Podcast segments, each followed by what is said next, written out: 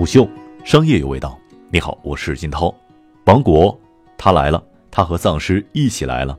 提示：本文涉及少量剧透，不得不宅在家的丧尸爱好者们应该把《王国》第二季看起来了。目前，《王国》第二季六集已经全部更新完毕，单集时长在一小时左右，全季容量相当于三部商业电影。在豆瓣收获了八点四的高分，与第一季得分基本持平。超过百分之八十三的观众给出了四星以上的好评。导演金承勋原本是电影导演出身，曾执导《隧道》《走到尽头》。他曾经在采访中坦言，自己不懂怎么拍电视剧，一开始就是老老实实当做三部电影拍的。丧尸围城的恐慌，盘旋在头顶叫声凄厉的乌鸦，再加上朱志勋、柳成龙的演技，构筑起王国萧索肃杀的质感。王国改编自漫画作品《神的国度》，但两者在内容上几乎毫无关联。《神的国度》是2015年起连载的僵尸题材架空历史作品，故事发生背景大致是日本江户时代和李氏朝鲜时期。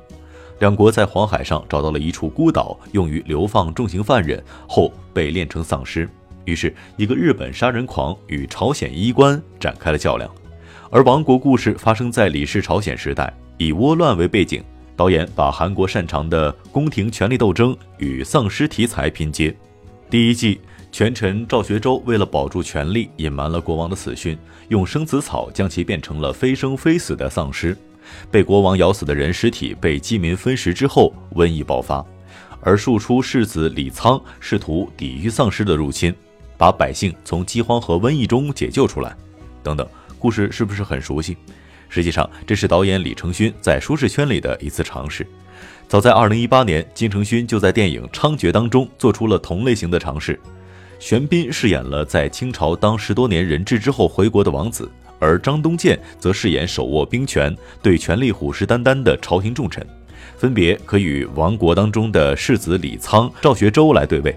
但前者的情节推进和人物设定过于老套，尽管在韩国国内收获了不错的票房，但口碑崩塌。一位玄彬资深的颜粉看到一半就难以忍受地对我说：“这是玄彬美貌都撑不起来的进度条啊！”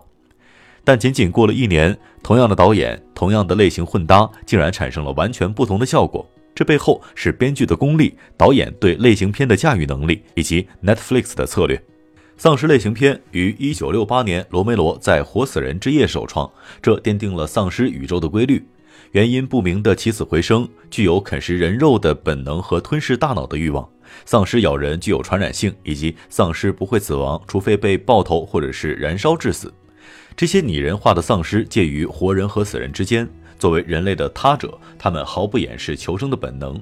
腐烂的躯体既是视觉奇观，又象征着对异化内在的焦虑和恐惧。传染性表现了人们对瘟疫疾病和环境恶化的恐慌。《王国》第二季的叙事节奏明显比第一季更快，你要做好准备，因为随时会看到从屋檐上掉下去的人被丧尸撕咬，黑暗当中丧尸突然睁开的眼睛，被斩落的人头鲜血淋漓地滚到你的眼前。但最恐怖的镜头并没有丧尸出现，而是在雾气当中，丧尸凄厉的叫喊穿过树林，就像张爱玲说的，像斯巴达克斯里奴隶起义的叛军在晨雾当中遥望罗马大军摆阵。所有的战争片当中最恐怖的一幕，因为完全是等待。除了营造紧张气氛之外，导演和编剧金恩熙在采访当中反复强调了整个剧集围绕了饥饿感这个主题。这里的饥饿感起码包括三种意思。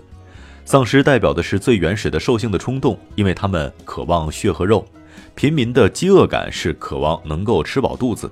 赵学周、中宫娘娘这些麻木的贵族，他们的饥饿感则是无穷尽的对权力的贪欲。剧集的背景设在大饥荒，丧尸爆发的导火索也是因为饥饿的百姓烹煮了染病的人肉。不仅百姓要忍受饥馑，官员同样俸禄低微。故事当中，世子李沧的左翼卫却屡屡偷窃世子的水梨、石榴给怀孕的妻子，还在世子给他珍贵的肉饼的许诺之下，答应跟李沧一起调查丧尸瘟疫的真相。而对赵雪洲和中宫娘娘来说，无论如何不会离开宝座的。提到韩国的僵尸片，就不得不说《釜山行》。我知道很多僵尸片爱好者看到此处已经在皱眉了。丧尸片的重点往往不是丧尸，而是处于极端环境下的人类。他们如何抉择？是互相依靠、互相帮助，还是为了自己的生存残杀同类？这是韩国影视剧最擅长的部分，煽情，给每个人物情感的归处。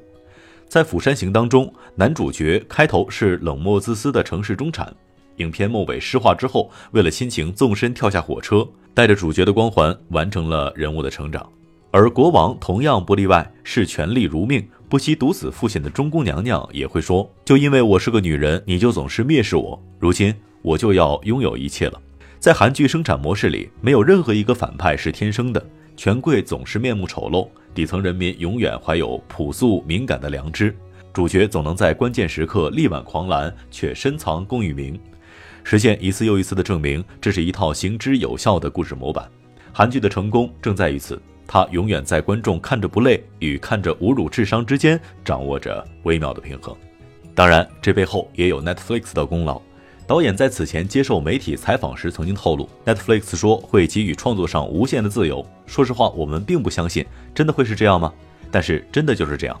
在写剧本的时候，他一直有反馈过来，但就只有反馈而已，只有西方文化圈看到会怎样认为的程度，而不是让你这样改。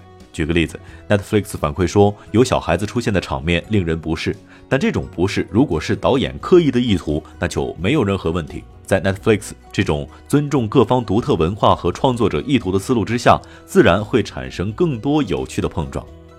最后，别等全智贤了，去看看《粪坑男孩》吧。虎嗅商业有味道，我是金涛，四点水的涛，下期见。虎嗅。商业有味道。本节目由喜马拉雅、虎嗅网联合制作播出，欢迎下载虎嗅 APP，关注虎嗅公众号，查看音频文字版。